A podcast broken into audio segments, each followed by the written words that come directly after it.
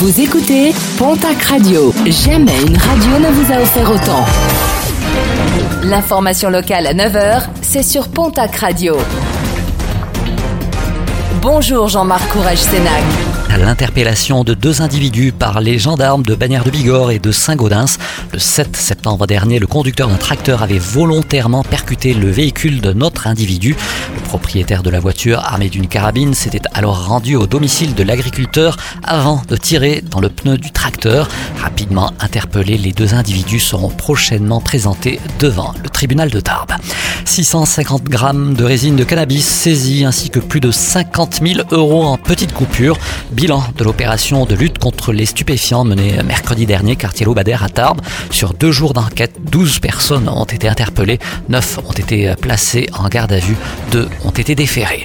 L'ouverture de la chasse, c'était hier dimanche, des chasseurs qui dénoncent les nombreuses agressions dont ils sont victimes. Face à la montée des mouvements spécistes et la multiplication des débats liés à la chasse, les chasseurs protestent contre une montée des actes les visant directement. Exemple dans le Val d'Adour où plusieurs palombières ont été dégradées, voire même incendiées. Des travaux sur la route, un chantier débute ce lundi à Pau sur le boulevard Mouchotte entre les ronds-points de la section paloise et de la D817.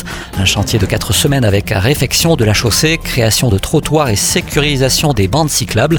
Sur cette période, la route sera mise en sens unique dans le sens Pau-Tarbes. Pour circuler dans l'autre sens, il faudra passer par l'avenue du Béarn.